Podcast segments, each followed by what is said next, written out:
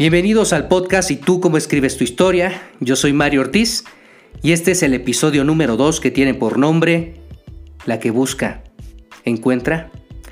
Antes de leerte este artículo que escribí en el 2012, te cuento que en mis casi 20 años de carrera, casi siempre he estado ligado al desarrollo de profesionales de alto potencial que son muy jóvenes. Esta es una historia de una joven que enfrenta un revés tempranamente en su carrera y logra salir adelante y sacar la casta. Te invito a que escuches y traigas ocho años después esta historia a tu mente para ver qué lecciones nos deja. Mariana ha estado en constante formación. Su vida desde muy joven la dedicó a ser la mejor en todo lo que emprendía. Academia, deporte y sociedad eran testigos de su inteligencia y habilidades parecía tenerlo todo. Y cuando ingresó a la universidad en donde estudió ingeniería industrial, su historia no iba a ser diferente.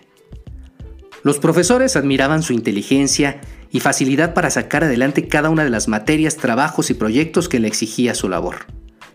Sus compañeros de clase la admiraban y buscaban para hacer equipo porque sabían que con ello podrían garantizar una buena nota. Mariana parecía tener un futuro definido. Participó en los programas de jóvenes en entrenamiento, los famosos trainees. Su paso por esta experiencia le brindó una visión amplia acerca de lo que el negocio enfrentaba y lo que necesitaba hacer para destacar del resto de sus compañeros. Parecía tener una presión por ser la número uno en todo lo que hacía. La búsqueda de la excelencia en cada ámbito era importante, pensaba. Así fue como su papá la había educado. Pues sí, era de esperarse que lograra el mejor lugar en esta primera experiencia laboral. Todo iba viento en popa. Buen trabajo y buen sueldo para ser una recién egresada. Los ejecutivos de la empresa la ubicaban no solo por sus resultados, sino por su carisma. De pronto, una situación de negocio inminente la dejó en una posición muy complicada. El programa en el que participaba se iba a suspender por tiempo indefinido y la organización no tenía un lugar para ella. Efectivamente fue la primera vez que estaba en un lugar poco conocido para ella, su primera gran dificultad profesional.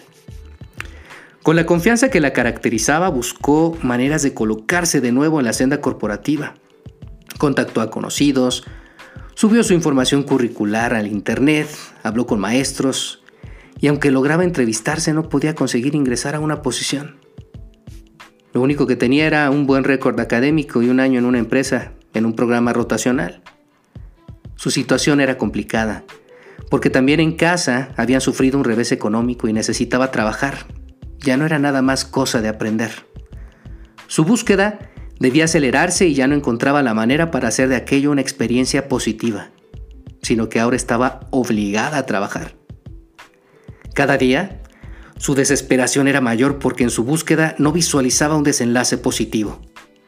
En su desesperación, ingresó como analista de operaciones ganando menos de la mitad de lo que lograba tener como trainee.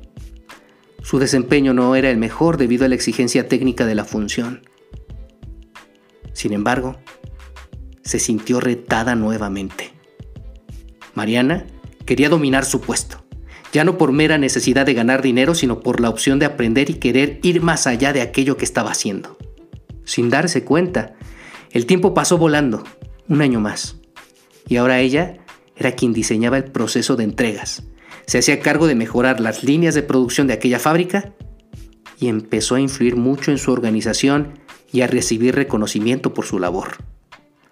Olvidó el estrés de buscar y se encontró en la mejor posición, en aquella de disfrutar su trabajo y los retos que implicaba. Un día, una persona de recursos humanos de una organización multinacional la llamó a su celular.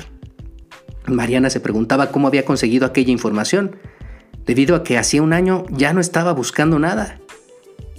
Cuando atendió la llamada y pudieron platicar los dos, intercambiaron puntos de vista acerca de una posibilidad de trabajo como gerente de proyectos. La organización era famosa por sus marcas, sus productos y su reputación como empleador. Esta vez, una gran oportunidad la encontraría a ella. Y llegaría justo cuando mejor estaba. En esta ocasión, Su decisión era elegir en dónde trabajar. Parece impensable que esto suceda. La verdad es que cuando encuentras el balance y la serenidad, las cosas llegan. ¿Verdad o mentira? ¿Recuerdas las cosas que mejor han fluido en tu vida? ¿Cuántas cosas a tu vida han llegado sin buscarlas, sin presionarte en encontrarlas? Como profesional, llegarán reveses, muchos, a montones a veces. La presión será una constante. Entonces, ¿qué hacer? ¿Cómo dejar de buscar con obsesión para que las cosas que deben llegar lleguen a tu vida? Recuerda, escribir la historia es un asunto de todos los días. Escribe tus ideas, no las dejes, tampoco presiones decisiones, solamente prepárate, disfruta lo que haces y si llega algo que es importante para ti, tómalo con fuerza y haz de eso una experiencia linda para tu vida y de desarrollo para ti y para la gente que está contigo. Esto es, si tú cómo escribes tu historia, yo soy Mario Ortiz.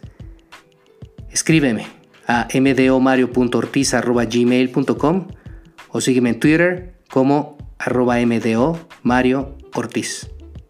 Hasta luego.